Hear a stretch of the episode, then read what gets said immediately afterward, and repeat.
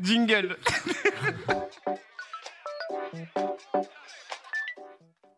C'est une catastrophe.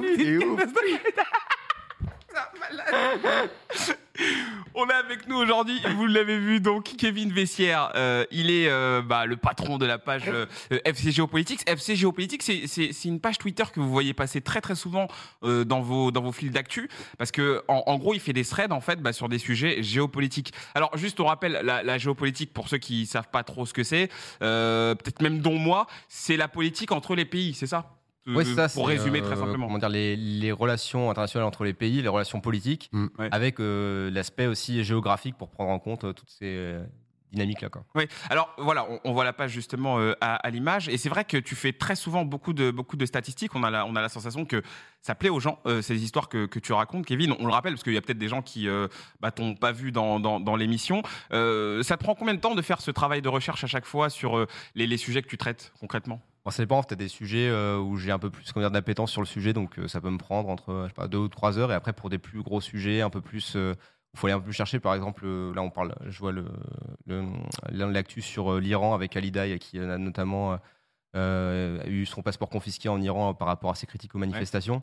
Euh, le cas de l'Iran, je le connaissais beaucoup moins, donc ça m'a pris un peu plus de temps, Ouais. entre 5h et 6h. Quoi. Ok, ouais, il y, a- il y a toujours un travail de recherche à aller faire pour recouper un, Ouais, un petit peu toutes les informations. d'être le plus synthétique, mais aussi le plus objectif possible. Mhm. Parce que moi j'ai des positions, etc. Mais je, elles sont pas retranscrites dans mes threads pour, euh, voilà, pour que chacun puisse se faire son opinion, avec la source en plus à côté, histoire que chacun puisse après euh, prolonger le thread, parce que des threads Twitter, c'est euh, 18, 20, 22, tu- 22 tweets, c'est déjà beaucoup pour Twitter.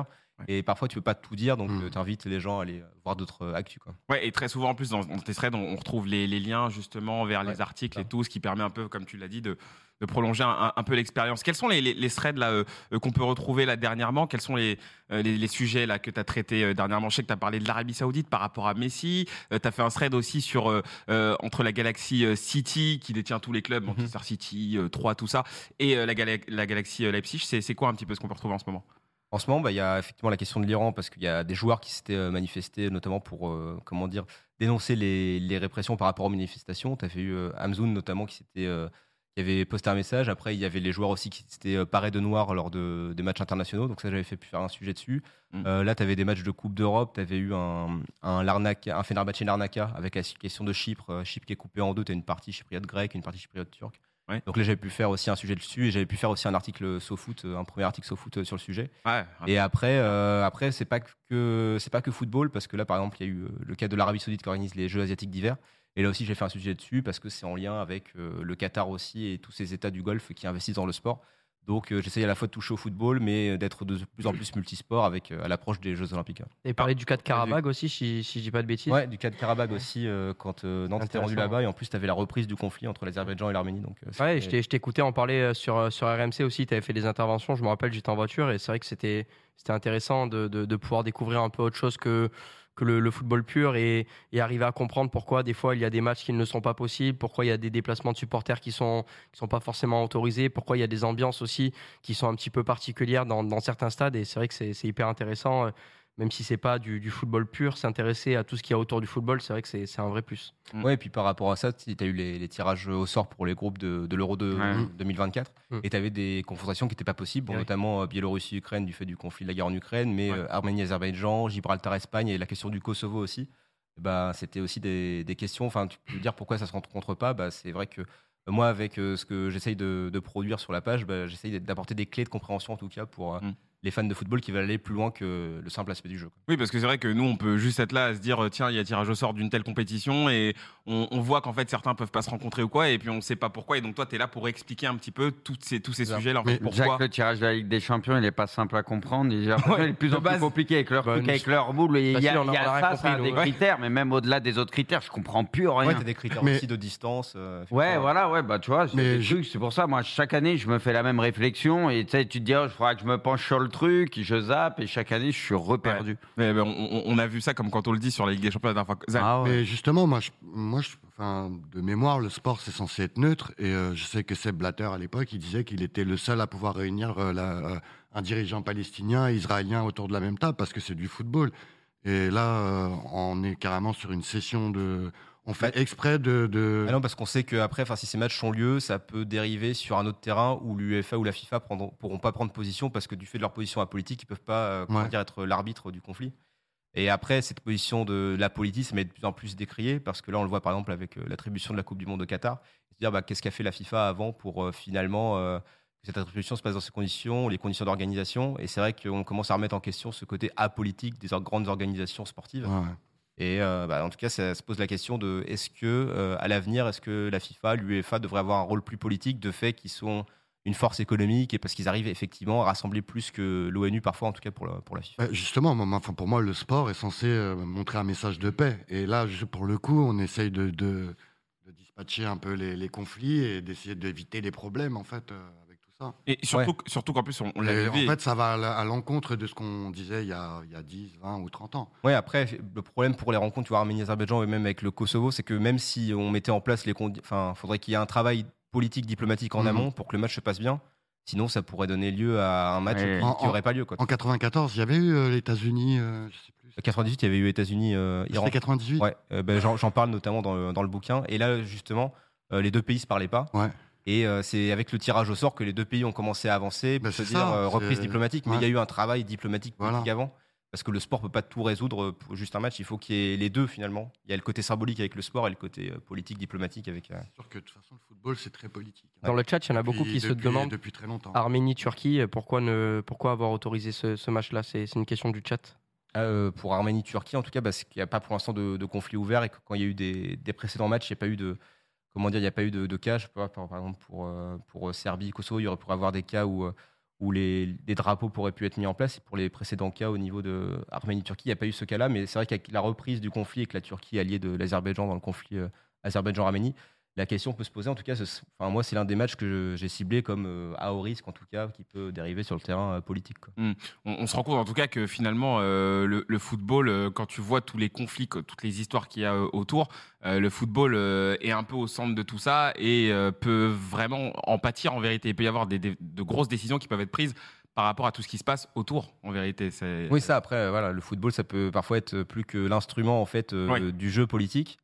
Et euh, voilà, c'est, ça peut être le cas pour euh, pour des matchs ou finalement ou même euh, pour euh, comment dire des pays qui participent à des compétitions. Finalement, c'est vraiment l'ambassadeur, euh, l'ambassadeur du pays, mais plus- peut-être même plus du, du régime politique. Mhm. Euh, Dans le chapitre, j'évoque le cas du, du Zaïre en 74 avec euh, Mobutu qui veut faire de, du Zaïre l'équipe africaine qui est, qui est comment dire euh, la puissance euh, en force. Ouais. Et finalement, euh, bah, le, comment dire, les, les dérives du régime vont impacter l'équipe puisqu'en fait les primes qui doivent être qui doivent arriver à l'équipe du Zaïre, et c'est à dire que c'est le régime de Mobutu qui les récupère et donc un régime corrompu. La corruption était déjà présente en amont et en fait bah, le château de cartes qu'il avait construit s'est écroulé parce qu'il n'y avait pas des, des constructions solides. Mais après il y a aussi d'autres belles histoires, comme par exemple, tu vois, l'Uruguay 1930, ils organisent la Coupe du Monde. Bon, il y a, il y a le côté tradition footballistique, mais ils l'organisent aussi pour exister parce que c'est un petit pays entre l'Argentine et le Brésil et ça permet à l'Uruguay de, de briller euh, grâce au sport et de se faire connaître aujourd'hui euh, grâce au football.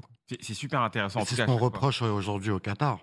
Ouais, c'est ça, c'est ce qu'on reproche aujourd'hui au Qatar parce qu'il y a, il y a d'autres soucis euh, inhérents et d'autres questions qui se posaient peut-être pas en amont, euh, Mm. notamment la question des droits humains, la question écologique. Après aussi le fait que le Qatar soit pas un pays de Oui. tradition footballistique, ça, ça, ça joue aussi dans le lot des critiques qui sont euh, impactées. Mais c'est vrai que aujourd'hui, enfin, ces questions sont beaucoup plus présentes dans l'organisation d'événements sportifs qu'on se posait pas pour l'Afrique du Sud, pour le Brésil ou pour la Russie, que- moi, alors ouais. que tu avais les mêmes problématiques même autour. les euh, plus grands problèmes. Je- pour, euh, par exemple, la Russie ou le- ne serait-ce que la Chine avec les JO. Ouais, Euh, Enfin, je veux dire, on n'a pas parlé euh, de boycott ou quoi, et pour, pourtant. pour la Chine, pour les JO d'hiver, si on a parlé de boycott. Euh, non, mais je parle euh, On les a parlé JO, de boycott euh, et c'était dégueulasse en plus. Les JO d'été euh, Ah oui, en, les en JO d'été- 2006. 2008, C'est 2008. 2008. 2008. La Chine, c'est que- 2008. À l'époque, euh, en tout cas, c'est passé euh, comme une lettre à la Ah, poste, vu des- alors que la Chine était T'avais eu des campagnes, de, avec. euh, eu quand même des, des campagnes pour dénoncer le régime chinois, Pas aussi mais, fort mais- mais pas aussi forte qu'à l'époque. Je, je suis d'accord parce que cette question euh, des droits humains et du coût écologique de Bah. ces événements, c'est beaucoup plus présent, je pense, dans, dans l'opinion publique aujourd'hui. Mm, mm. Alors, euh, Kevin, en tout cas, tu es là pour aussi nous présenter bah, ce livre. Donc, euh, je vous le montre, hein, c'est Mondial, euh, Football Club Géopolitics. Euh, c'est donc le deuxième livre que, que tu nous sors. Ça. Et donc, bah, c'est ce, que- c'est ce que tu racontes en fait euh, dans, dans ce, dans ce dans, ce, pardon, dans cet ouvrage. Euh, tu racontes plein d'histoires justement sur la Coupe du Monde et des histoires politiques qui ont pu impacter justement sur les matchs de la Coupe du Monde. Notamment, une histoire dont tu vas nous parler, c'est ce fameux euh, France-Koweït avec un arbitrage, tu le dis en, en- en titre, qui était finalement le premier arbitrage diplomatique. Oui, c'est ça, tout à fait. Donc là, on est en 1982, Coupe du Monde en Espagne. Euh, le Koweït euh, se qualifie pour la Coupe du Monde, donc euh, c'est pas n'importe quoi à l'époque le Koweït, parce que c'est le premier pays du Golfe Persique à se, à se qualifier pour une Coupe du Monde, champion d'Asie euh, 1980, et il tombe dans le groupe de l'Angleterre, Tchécoslovaquie et de la France. Et là, c'est le deuxième match qui va avoir lieu. Ce deuxième match, donc France-Koweït, la France est mal partie, elle a perdu euh, 3-1 contre l'Angleterre, donc elle doit se refaire face au Koweït. Le Koweït a surpris son monde, il a fait un partout contre la Tchécoslovaquie. Mhm. Donc déjà un, un petit enjeu durant- ce match, mais la France elle va se réveiller, elle va gagner euh, 3 au bout de trois quarts d'heure de jeu. Et euh, finalement, il va y avoir un quatrième but qui va être, euh, qui va être marqué. Euh, il va y avoir Alain Giresse qui va se profiler dans la défense. Il va faire une 2 avec Platini. Et là, quatrième but. Et euh, même, tu, on, on le voit d'ailleurs euh, à l'image, Ouais. tu vas voir les défenseurs koweïtiens qui vont un petit peu s'arrêter parce qu'ils vont entendre un, un sifflet euh, au niveau de- du public. Ouais. Et euh, ça va finalement euh, impacter. euh, ils vont contester finalement ce but au niveau de l'arbitre. Ils vont Ah oui, dire. euh, Ça, qu'est- ça, ouais. ils vont lui dire euh, bah, qu'est-ce qui se passe, nous on n'est pas d'accord. Euh, L'arbitre veut refaire le, rejouer le match, enfin relancer la partie et finalement euh, bah, il va pas pouvoir. Et là les joueurs quotidiens vont interpeller quelqu'un euh, effectivement dans, dans les tribunes avec euh, ce fameux turban blanc et rouge et il s'avère que bah, c'est euh, le frère de l'émir qui est président de la, la fédération du football du Koweït et il va descendre dans le stade, donc ce qui est interdit à l'époque, euh, enfin même encore euh, par, par la FIFA. Il va discuter avec l'arbitre. Et après euh, être descendu et après avoir euh, discuté avec euh, l'arbitre, et ben finalement, euh, l'arbitre reprend le ballon, il va là où euh, Giresse avait tiré son, son, son tir. Il revient, Il ouais, revient, à, il revient à l'action, euh, il annule le but et finalement, euh, bah, voilà, il y les Français vont pas être d'accord. Il y a Michel Hidalgo qui va descendre euh, sur le terrain, notamment Ah ouais. pour, euh, chaud quand pour, Ouais. di- pour contester cette décision. Sauf que Michel Hidalgo, il est pas comme euh, l'émir, il a pas le, le C'est le sélectionneur de l'équipe de France. sélectionneur de l'équipe de France, il est en short avec euh, un, un polo, donc on n'a pas l'impression que c'est un sélectionneur. Et Ah ouais, bah, finalement, on le voit à l'écran. Et bien, euh, voilà, les gardes civils espagnols qui avaient accompagné l'émir pour descendre, voilà, pour le coup, Hidalgo, ils vont lui dire de, de, de partir du terrain. Et finalement, le match va reprendre. La France va marquer un quatrième but. Et cette fois, il n'y a pas de contestation possible. Il va y avoir 4-1. Et euh, finalement, ce qu'on va retenir de ce match, c'est que c'est le premier arbitrage euh, diplomatique, comme je l'appelle dans le, dans le livre, parce qu'effectivement, bah, le, le frère de l'émir est descendu sur le terrain et il a impacté cette décision. Et après, bon, euh, lui, il n'aura pas trop de problèmes parce qu'il va se prendre euh, finalement une petite amende de la part de la FIFA. Par contre, pour l'arbitre qui a pris cette décision et qui était euh, un peu seul à l'époque parce qu'il avait, il avait jamais eu ce, ce précédent, pression. Mhm. et ben, il va être suspendu à vie au niveau de, au niveau Ah, de, de la FIFA. C'est ouf l'histoire. Et l'histoire s'arrête pas là parce que finalement il y a un couac diplomatique entre la France et le Koweït parce que c'est un impact quand même mondial du fait que bah, c'est la Coupe du Monde donc c'est vu par beaucoup de monde. Et donc après le Koweït, notamment le, ce frère de l'émir, va essayer de, de se rabibocher avec la France. Euh, il va inviter Michel Hidalgo quand il va être, euh, quand il va être entraîneur de l'OM à venir au Koweït pour un, un stage. Et il va aussi inviter Michel Platini en 88, qui est à l'époque la Mm. sélectionneur de l'équipe de France. Il va l'inviter pour un match de gala euh, assisté en tribune. Et il va s'avérer que bah, finalement, euh, Michel Platini va enfiler le maillot du Koweït et il va avoir une première sélection avec l'équipe du Koweït. Et donc, quand tu vas sur la page de Wikipédia de Michel Platini, bah, tu vois Une sélection avec le une Koweït. sélection avec le Koweït. C'est ouf. Et c'est le cas de ce match. Il joue pas, pas longtemps. C'était un match de gala contre une sélection soviétique. Et euh, pour le coup, voilà, c'est ce qui explique pourquoi il a sélection, euh, cette sélection avec le Koweït. C'est parce qu'il y a eu ce, ce match de Ah, putain, c'est 82. ouf, ouais. Ah, c'est franchement super intéressant. en tout cas, grave. tout est détaillé dans le livre. hein. Tu détailles bien euh, voilà, Ouais, ce qui ça, s'est passé fait.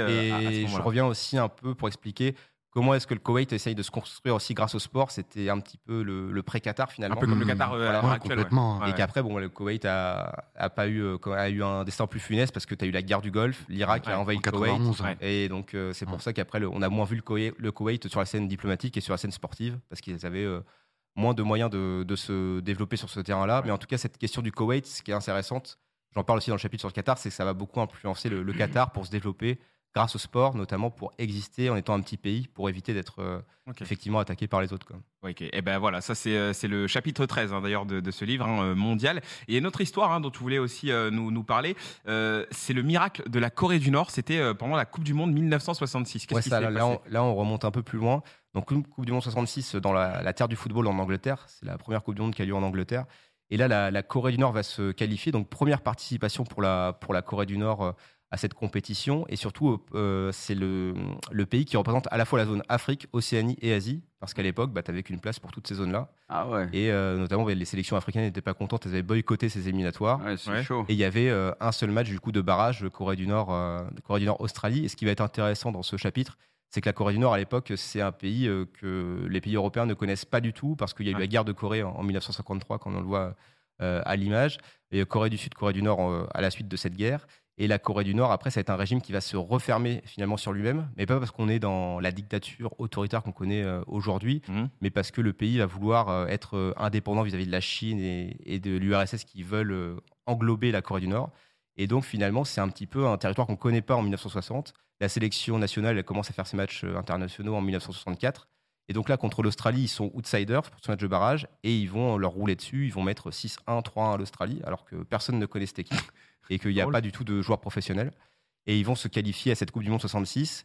Et même là, la participation de la Corée du Nord est contestée parce que c'est un État qui n'est pas reconnu par le Royaume-Uni. Donc, euh, finalement, euh, la, la FIFA va euh, contraindre le Royaume-Uni à faire en sorte que la Corée du Nord puisse venir, notamment avec des problèmes de visa, etc. Et ils vont pouvoir participer à cette compétition. Et donc, euh, ce petit poussé va euh, avoir, va, va avoir euh, fort à faire, puisqu'il y aura l'URSS qui est finaliste de l'Euro 64, Mhm. le Chili, troisième de la Coupe du Monde 62, et la grande équipe d'Italie avec tout le passif historique qu'on lui connaît. Et finalement, eh bien, va y avoir, ils vont jouer à Middlesbrough. Et Middlesbrough, c'est une ville ouvrière avec le club effectivement qui joue aussi en rouge. Donc le, le public va finalement se représenter cette équipe comme étant euh, celle qu'ils peuvent euh, défendre. Ils vont la supporter durant les deux premiers matchs, euh, durant le match contre l'URSS et le Chili. Bon, ils vont perdre 3-0 contre l'URSS, faire un nul miraculeux contre, contre le Chili. Et il reste ce dernier match face à l'Italie. Et même et là, le public va encore plus pousser pour que la Corée du Nord aille- plus loin. Il y a un présentateur de la BBC à l'époque qui dit que le public pousse même plus que pour l'équipe locale de Middlesbrough, ouais. qui est aussi le petit poussé au niveau de l'Angleterre. Et euh, finalement, bah, le miracle se produit. Tu vas voir euh, un joueur qui n'est pas professionnel, qui est caporal et, euh, et imprimeur dans le civil. On va le voir euh, là d'ailleurs à l'image. Il va inscrire ce but contre l'Italie. Et donc voilà, c'est le seul et unique but de, la rencontre qui va être inscrit par, par Pac. Et euh, cette victoire, bah, ça va être, euh, c'est la première victoire effectivement de la Corée du Nord euh, dans le mondial, mais c'est surtout euh, une défaite, euh, comment dire, une amère défaite pour l'Italie parce que ça va être euh, un précédent qui va, qui va pousser le football italien à se poser des questions parce que c'est inimaginable qu'il puisse se perdre. C'est un tournant pour l'histoire du football italien, ça, ça. voilà, tout à fait. Et après, l'histoire va se poursuivre pour la Corée du Nord. Euh, ils vont à Liverpool pour jouer les quarts de finale contre le Portugal. Il y a une grosse partie, il y a 3000 supporters de Middlesbrough qui se déplacent pour les suivre. Euh, l'histoire, euh, euh, la belle histoire continue. Ils gagnent 3-0 au bout de 30 minutes de jeu. Mais bon, après, les joueurs sont émoussés physiquement. Et finalement, c'est face au Portugal d'Eusebio. Et euh, Eusebio met un quadruplé. Et ils gagnent 5-3 finalement. Mais en tout cas, l'histoire. euh, ouf. hein. L'histoire reste, euh, belle et surtout la Corée du Nord à l'époque c'était la, la première nation euh, non européenne et, et non sud-américaine à se qualifier à ce, à ce stade de la compétition. Et euh, l'histoire ne s'arrête pas là puisqu'en fait en 2002 tu vas voir deux reporters britanniques qui vont faire un reportage sur cette équipe. Ils vont retrouver les joueurs et ils vont euh, leur permettre de revenir euh, en terre anglaise à Middlesbrough. Et le reportage s'appelle The Game of Their Lives effectivement. Et ils vont pouvoir revenir à Middlesbrough et reboucler la boucle finalement, revenir sur la, la terre de leurs exploits. Et il est sur Netflix, ce reportage, ou quelque part? Euh, je sais pas si sur Peut-être Netflix. sur YouTube. ou Sur YouTube, ouais, Sur. YouTube, il doit y être. Ok, Ouais. ok, d'accord. Eh ben, C'était extrêmement intéressant. Donc, Vraiment, ouais. L'histoire Ouais. l'histoire est, est folle et il y a que des histoires comme ça. Il y en a 22 euh, comme celle que tu viens Ouais, de c'est nous ça. ra- En fait, raconter là. euh, à chaque fois, euh, là pour la corner, je fais aussi un petit rappel euh, historique, euh, politique. Ok. Et après, j'essaie toujours d'avoir un gros contenu football pour Oui. euh, alléger un Pour, petit peu ce contenu lourd. recoller un petit peu, oui. Et après, à chaque fois, oui, non, c'est que des histoires euh, fortes. Euh, Donc euh, là, c'était des, plutôt des belles histoires où parfois ça peut être des couacs, euh, des couacs euh, diplomatiques, mais euh, il y, a, il y a de tout. Il y a des beaux moments, il y a aussi des moments euh, plus, euh, plus compliqués. Mais en tout cas, j'essaye à chaque fois ouais, d'avoir ce- ces deux, ces deux volets-là pour euh, que le chapitre soit agréable à lire et qu'on puisse le lire, euh, je sais pas, dans, dans le métro oui, ou, ça rend, ça rend le livre plus ou accessible. en attendant de, de faire le plein pour, euh, pour sa voiture. Ça me revient, le truc en 94, c'était États-Unis-Colombie. Ah oui, avec Escobar. hein. Voilà. Eh ben, il n'est pas, mais Je savais bien qu'il y avait un truc en 94. il est pas, il est pas dans, ce, dans ce livre, mais, mais la question était intéressante ouais, parce que Parce que c'est. t'as consommé, mais ça t'a fait mal au cerveau, Zal. hein, parce qu'il y a du délai, hein. Il y a du délai. Non, mais. Il y a du ping. En fait, il m'a emmené sur 98, mais 94, il y avait eu cette histoire. T'as vu, il a Escobar. ressorti ça. pour la histoire, il s'est fait- euh, assassiner dans un parking euh, parce qu'il a mis un but contre son Ouais, c'est ça. Ça c'est connu. Ah, ouais. c'est ouf. Et puis à l'époque, ouais, la Colombie avait cette image de, de sélection, enfin qui avait du talent, mais il y avait beaucoup de problèmes inhérents et Ah, effectivement c'est par rapport à la drogue. ouais, ça, euh, et c'est les cartels finalement bah qui voilà, ont, ouais. qui ont buté et Escobar. ils ont tué le, le défenseur Escobar euh, dans un parking euh, Incroyable. deux jours après, je crois, un truc comme ça. C'est ça. On va, remettre un peu de baume au cœur à cette émission. c'était un peu glauque. Merci beaucoup, Kevin, d'être venu. Merci, d'être passé avec nous ouais. dans, dans jeu. intéressant. Ouais, C'est trop cool, À ouais. chaque fois. Euh, mondial à retrouver. Vous avez le lien euh, sur le chat, hein, bien sûr, pour euh, voilà. euh, Romain Molina d'ailleurs. Oui, préfacé d'ailleurs par euh, Romain Molina. Euh, en ce moment, il a du travail, lui. hein. Mais il a eu le temps quand même de préfacer le livre. Et euh, voilà, vous avez le lien pour pouvoir précommander le livre. Ou, ou sinon, vous pouvez le trouver, bien sûr, à la Fnac, chez Boulanger, un peu partout. Euh, mondial par euh, Kevin Vessière. Merci à toi, Kevin. Merci, d'être passé. Merci. Merci, Kevin. Un- Merci. Un petit switch Eh, dans- d'invités. Dans le chat, arrêtez de me faire passer pour un cancre. C'était trop bien, j'ai écouté. C'est parce oui. que je fais des têtes bizarres quand j'écoute que j'écoute pas. J'ai tout écouté. Je peux tout vous dire. Le buteur, il s'appelait Pac. Pack Douy. Voilà. Ah, Ah, c'était super intéressant. Mais grave, grave. De toute façon, c'est c'est à chaque fois très intéressant. On- Il nous on manquait le petit thé et on était bien. Ah ouais. Non, ouais, c'était cool, c'était cool.